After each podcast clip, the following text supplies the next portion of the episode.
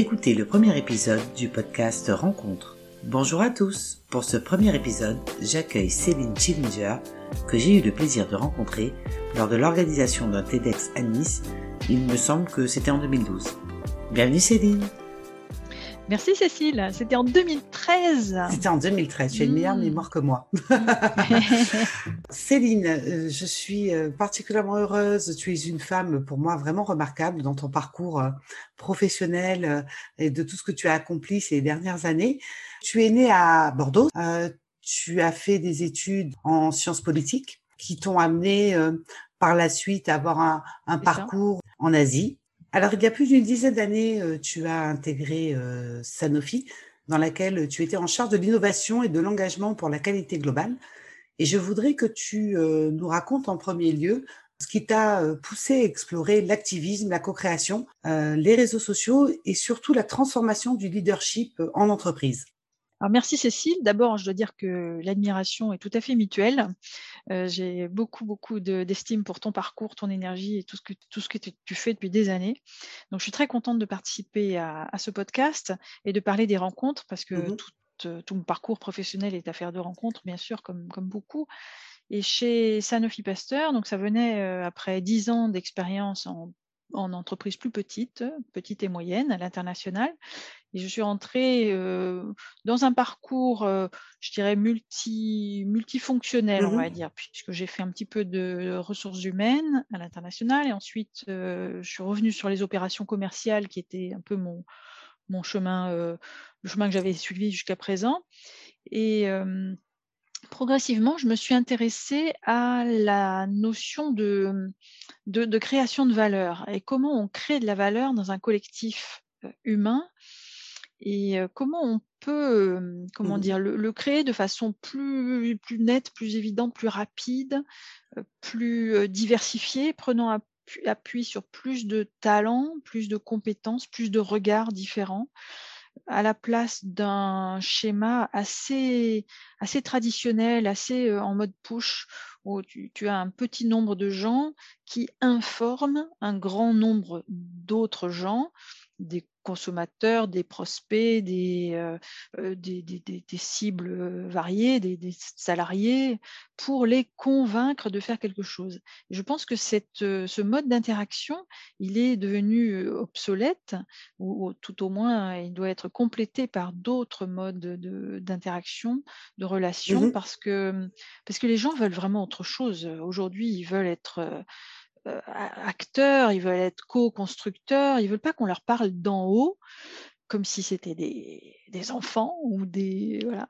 Et c'est, je pense que voilà, il y a beaucoup de choses à faire au niveau euh, communauté, engagement, mobilisation, etc. Pour moi, ça a été, c'est devenu une évidence euh, progressivement en, évoluant dans un monde assez classique, on va dire, d'entreprise, où je voyais un peu mmh les limites. Je me suis aperçue progressivement des limites de la, la communication traditionnelle, on va dire. J'étais pas directement dans la communication, mais mmh tu sais, tout est affaire, de, communication, évidemment. Clairement, clairement, clairement. Et donc, suite à mmh cette expérience, euh, tu as reçu d'ailleurs euh, de nombreux prix hein, pour ton travail, euh, parce que tu as vraiment œuvré avec euh, une persévérance peu ordinaire mmh. hein, pour faire évoluer les choses dans le monde euh, de l'entreprise. Aujourd'hui, tu as créé Winnie Social, et quand nous avons discuté, qui est ressorti de notre échange, il me semblait qu'au fond, que ce soit à Sanofi, ou que ce soit dans ce que tu faisais aujourd'hui, tu vas nous parler euh, justement de, de, ce que tu effectues en ce moment, par exemple auprès d'une start-up, euh, c'était qu'au final, chacun dans euh, le monde du travail vient avec son parcours, son identité, son expérience, sa sensibilité, que pour avancer dans une entreprise ou en tant que dirigeant, il fallait être capable d'aller mmh. rencontrer l'autre et que ton travail euh, était d'apprendre aux gens à mieux se mmh rencontrer, même au sein de leur entreprise, même s'ils travaillaient ensemble déjà depuis de nombreuses années. Et euh, à un moment donné où on se rend compte qu'il peut y avoir des dysfonctionnements, on a l'impression hein, euh, qu'on avance, mais sans vraiment mmh. avancer dans le bon mmh. sens. tu les aides à se rencontrer une nouvelle fois. Et c'est vrai que les entreprises, elles sont souvent modelées sur des schémas qui sont nés au début du XXe siècle, on va dire, des schémas d'entreprise mmh euh, industrielle, qui étaient une nouveauté pour l'époque, mais qui par rapport à aujourd'hui semblent bien simplistes dans leur fonctionnement. Le monde était moins moins complexe, moins connecté, moins globalisé, moins rapide même si pour eux ça semblait très rapide, mais disons, on ne peut plus fonctionner avec les mêmes approches qui sont des approches de segmentation.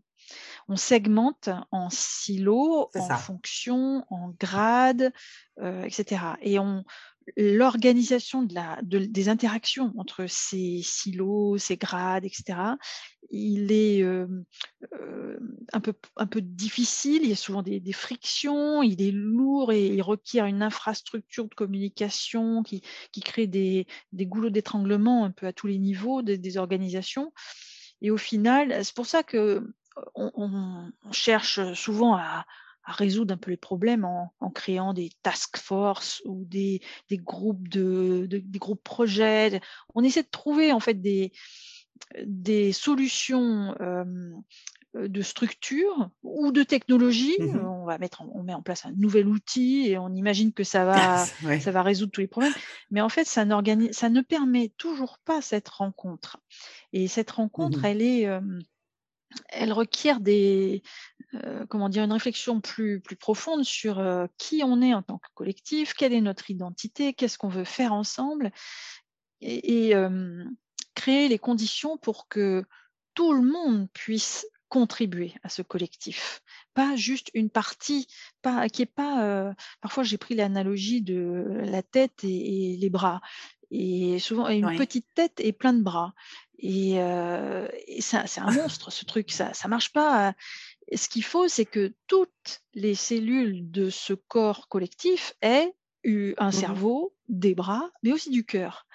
Et que, et que tous connaissent, entre, connaissent voilà, euh, et reconnaissent et voient euh, la, les apports des autres. Donc, ouvrir les entreprises à la diversité, les, alors, c'est pas seulement sous un angle moral ou un angle, comment dire, de, différence ethnique, par exemple. C'est mmh beaucoup plus que ça. C'est ouvrir la, la possibilité d'un dialogue très en amont au début des quand les discussions les pardon comme les les décisions ne sont pas encore prises inviter la diversité plus en amont faire en sorte de créer de la collaboration, du, collectif, euh, vraiment partout dans l'entreprise.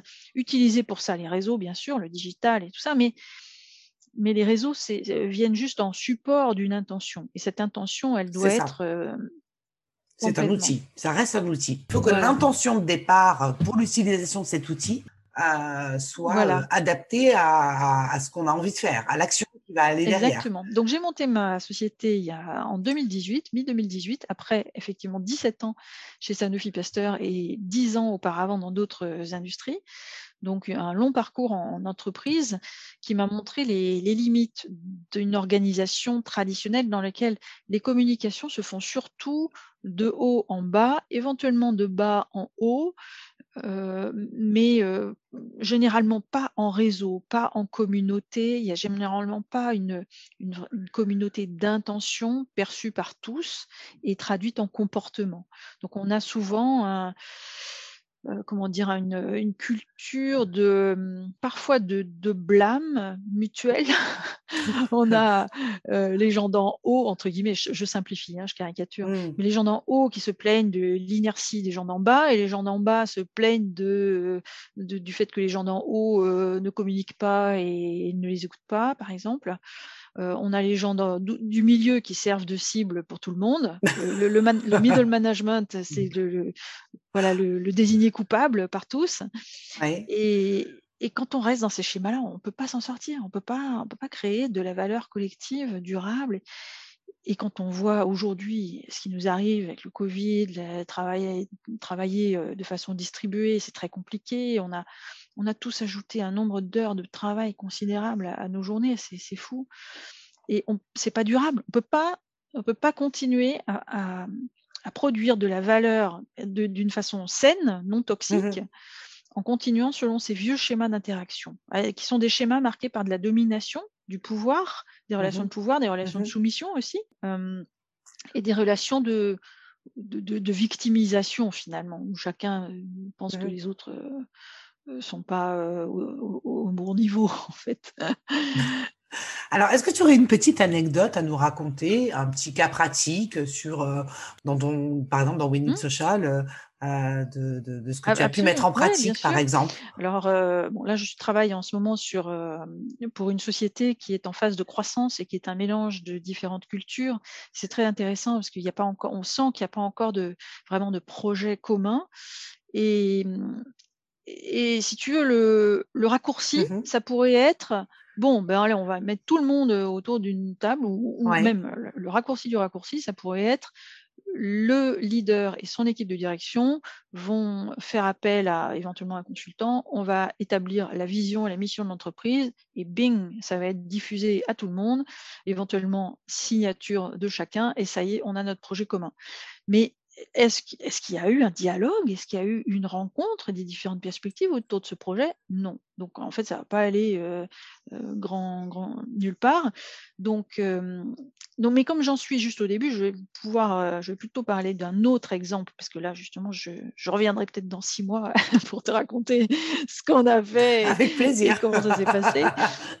j'ai plein, plein d'idées là en, en, écoutant là qui me viennent en tête. Ça va être, ça va être vraiment super.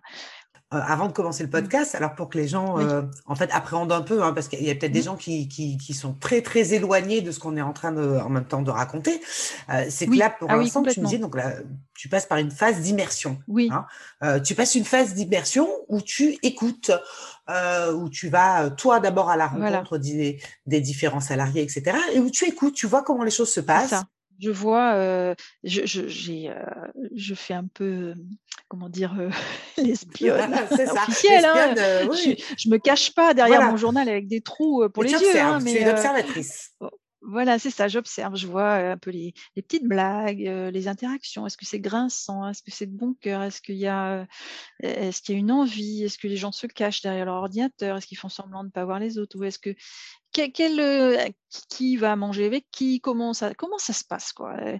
Et c'est vraiment des, des, des, petites choses. Alors aussi une autre chose importante, je regarde comment sont dessinés les organigrammes. C'est très très très parlant. Ça apprend Oh, ça apprend plein de choses. Et comment sont donc les organigrammes, c'est un, très bon indicateur. et puis et puis justement, je, je, vais, je ne vais pas voir les gens en suivant l'organigramme du haut vers le bas. je demande aux gens de me demander, chaque fois que je rencontre une personne, je lui demande de me donner deux autres noms de personnes à voir. Comme ça, je vois à partir de ça les réseaux un peu informels. Je vois. on pourrait aller plus vite avec un, outil d'analyse de, réseau social. Ça irait plus vite, mais il n'y aurait pas cette, il y aurait pas cette comment dire, patine ou cette patte mmh. humaine de, de, compréhension un peu intuitive euh, de quels sont les réseaux d'affinité, etc. Parce que moi, ce qui m'intéresse, c'est le transversal. C'est voir où, dans une entreprise, il y a déjà du transversal, de la rencontre. Où est-ce qu'elle se fait déjà? Voilà, où, est-ce que ça ah, fonctionne déjà pour pouvoir s'appuyer peut-être dessus Exactement. Parce qu'on ne peut pas euh, créer une communauté à partir de rien ou à partir de juste d'un organigramme comme ça, d'une structure un peu euh, conceptuelle, quoi. Et c'est pas parce que mmh. les gens sont dans, le même, dans les mêmes locaux, si ça arrive encore aujourd'hui, pas parce qu'ils sont dans le même bâtiment qu'ils font une, sont une communauté. Pas du tout. C'est ça. C'est ça.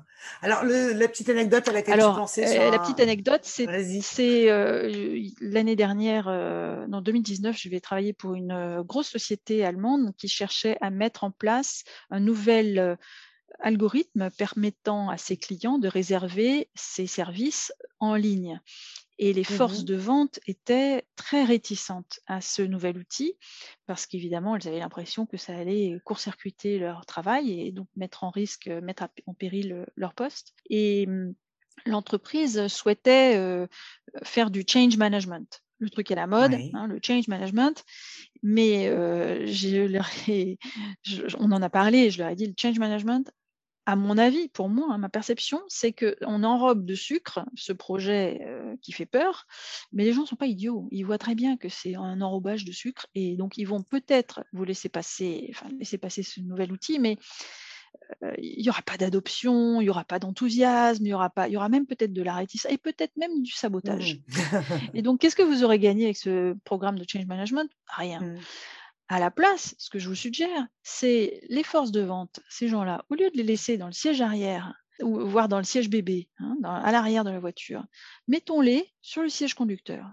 On crée un partenariat entre un groupe représentatif et volontaire de ces gens-là, de ces personnes issues des forces de vente, et la direction. Mmh. Et ensemble, ils travaillent sur l'avenir digital de leur entreprise où est-ce qu'ils veulent aller, comment ils veulent y aller, pour quelles raisons ils veulent y aller, qu'est-ce que ça apporte aux consommateurs, etc. Et de cette façon, ce, cet outil qui était, euh, dont, l'entreprise avait besoin a pris naturellement sa place dans cette réflexion et il est devenu euh, un, un, produit de cette équipe. Donc les forces de vente n'en étaient plus la victime, mais en étaient les co-auteurs. Donc on a créé ce qu'on appelle en, en anglais le co-authorship ou le authorship, rendre les gens auteurs mmh des changements qui les affectent. Et ça change tout, en fait. Ça change tout. Et alors, ce qui est très intéressant aussi, c'est que dans cette rencontre qu'on a organisée entre leadership, équipe leadership, c'est-à-dire l'équipe de direction, et des gens qui n'étaient pas en position de direction euh, euh, avec les titres, etc., euh, disons, dans l'organigramme de l'entreprise, cette rencontre a été, comment dire, une ouverture, un, eye-opener pour les deux parties. C'est-à-dire que ah, c'est drôle. alors. Ah mais, mais c'est fou. Et à chaque fois, mais à chaque fois, j'ai cette réaction-là. C'est-à-dire les gens disent, mais en plus, texto, hein, j'ai entendu cette phrase-là. Ah, on a réalisé que c'était des humains comme nous. c'est dingue. C'est que dans les entreprises, on a tellement habitué à se voir comme des, titres, des rôles, des fonctions, des grades, des, gens qui sont au-dessus ou en dessous de nous. Euh, on, ne se voit plus mmh. comme des personnes, des personnes avec, euh, avec toute notre humanité. Et c'est encore une fois, c'est pas pour le plaisir ou pour euh, c'est sûr que ça correspond à mes valeurs, mais c'est pas juste pour le plaisir de, intellectuel de se dire ah on se voit, on s'aime et tout ça. Non, c'est pas ça. C'est que ça rend le collectif plus efficace. Et on travaille mieux ensemble. On travaille beaucoup mieux. On sert mieux nos clients, on sert mieux nos objectifs. Plus, on est plus respecté, on respecte plus les autres aussi. Ça crée des collectifs plus sains. Et quand on, passe 8 heures de sa vie, enfin 8 heures par jour euh, sur le lieu du travail, il, serait quand même temps de trouver des moyens d'être euh, d'être respecté, de respecter, de, créer du mmh. collectif sain euh, là, quoi. C'est la moitié de nos clairement, vies, Clairement. Alors Céline, quand on a préparé ce podcast, la première chose dont tu m'as parlé sur la thématique de la rencontre, il y a un mot qui est sorti immédiatement, c'est le mot Vietnam. Alors Vietnam parce que donc mmh. à 23 ans, après tes études, tu quittes la France, tu aurais pu très bien, euh, tu as fait de brillantes études, tu aurais pu très bien euh, rester dans un certain confort qui euh, te permettait de, après tes études, de trouver un, poste en France et de commencer ta carrière. Mais non, tu pars seul au Vietnam. Et maintenant, raconte-nous. Alors, c'est vrai que raconter comme ça, ça paraît complètement fou. En même temps, à 23 ans, j'avais travaillé dans une petite boîte, c'était mon premier job, et cette boîte avait fermé pour raisons économiques. J'étais jeune, j'étais célibataire, j'avais pas d'attache, j'avais envie de changer, un peu envie de changer de voie, de pas rester dans la, communication, mais d'aller vers quelque chose de plus au cœur des opérations commerciales qui me semblait être un domaine vraiment intéressant. Je me suis dit, j'ai rien à perdre, j'ai rien à perdre, je pars. Et j'adorais la littérature asiatique, j'en lisais beaucoup. Et je réfléchissais à. Je me suis dit, je vais aller en Asie. Voilà. Et alors, où est-ce que je peux aller en Asie? Je vais essayer de trouver un endroit qui soit pas trop compliqué pour une femme. Donc, ça a éliminé certains pays. Un endroit qui soit pas trop riche, confortable, etc. Parce que j'ai envie de voir ce que mmh j'ai un peu dans le ventre.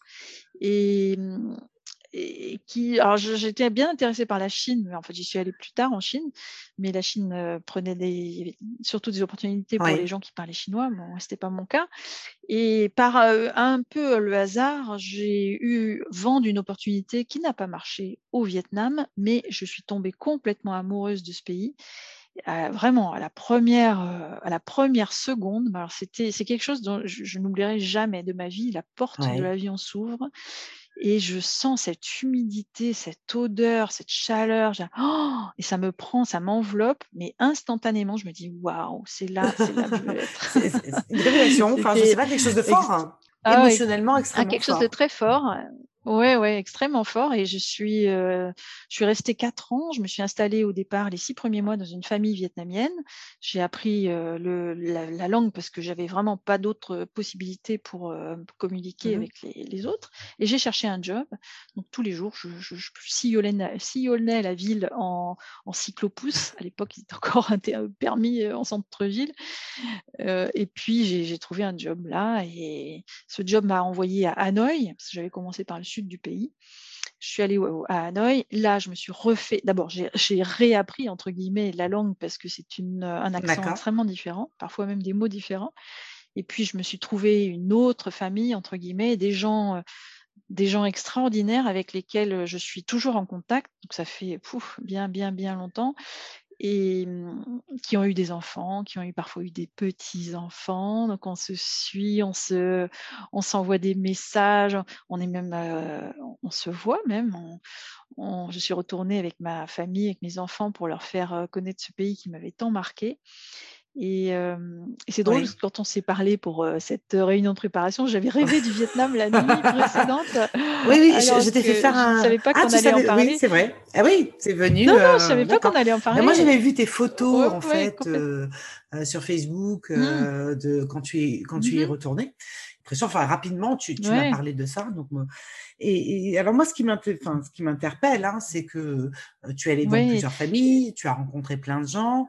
Euh, tu as fait mmh. d'autres voyages. Hein, euh, tu es allé en Chine, euh, tu es mmh. travaillé à Boston.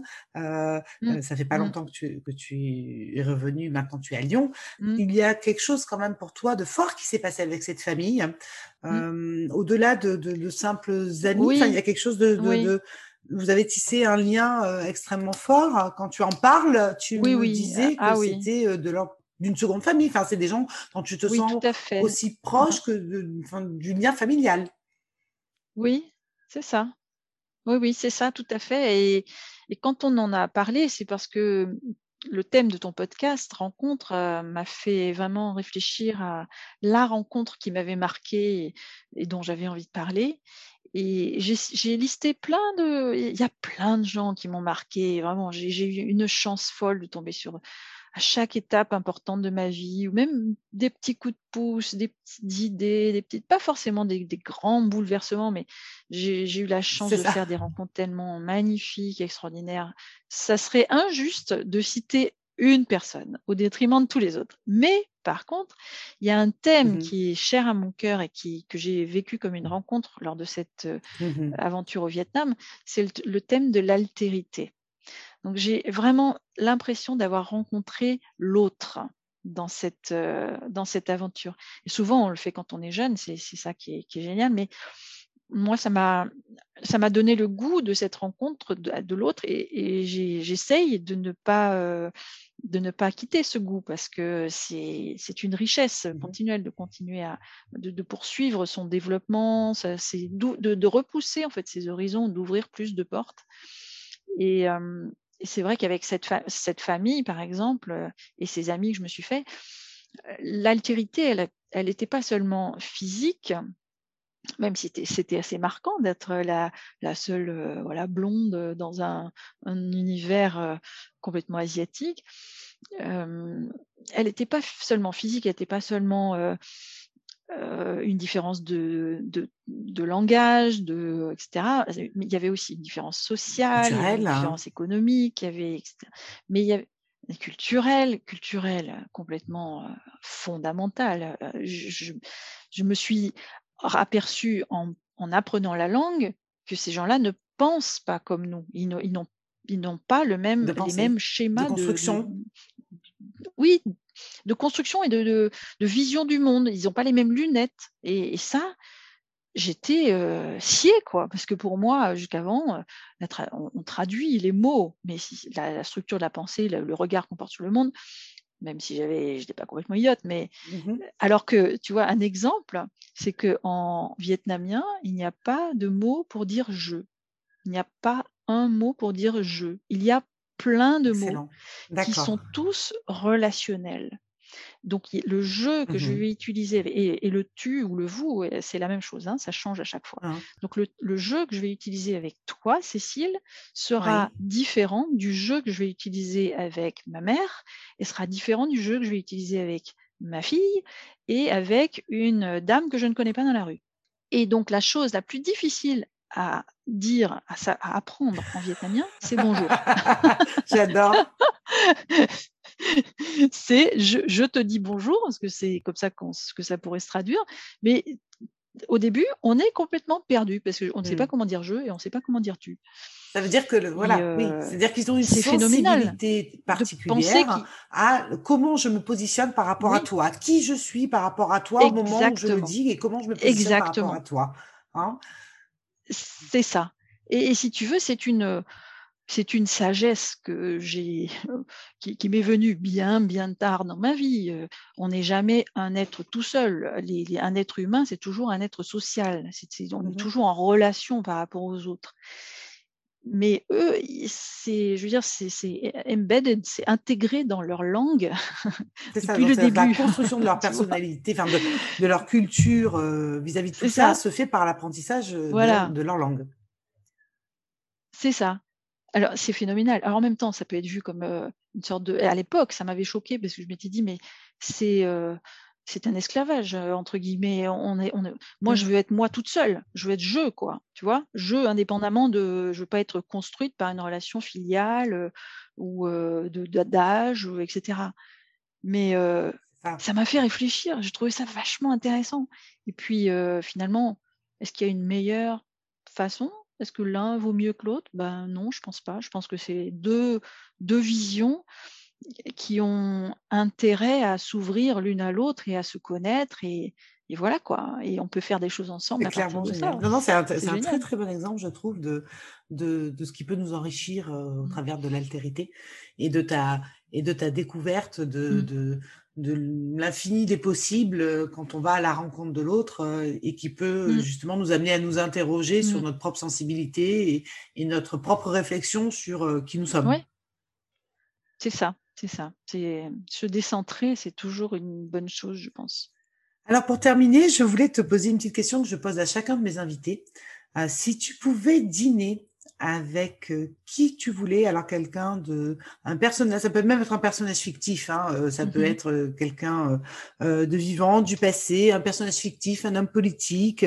Avec qui voudrais-tu passer un moment, un dîner? Alors, j'y réfléchis. Je me suis dit, qu'est-ce que je fais? Est-ce que je euh, si tu veux la réponse sérieuse, c'est et en plus c'est une vraie réponse. J'adorerais dîner avec Marguerite Yourcenar, dont j'admire absolument les livres, la langue. c'est voilà, c'est quelqu'un qui m'a qui m'avait complètement ébloui par son écriture. Donc j'adore. Voilà, l'œuvre noire, c'est pour moi un des plus grands livres qui a été écrit. Bon, bref, Marguerite Yourcenar, réponse sérieuse, euh, intelligente.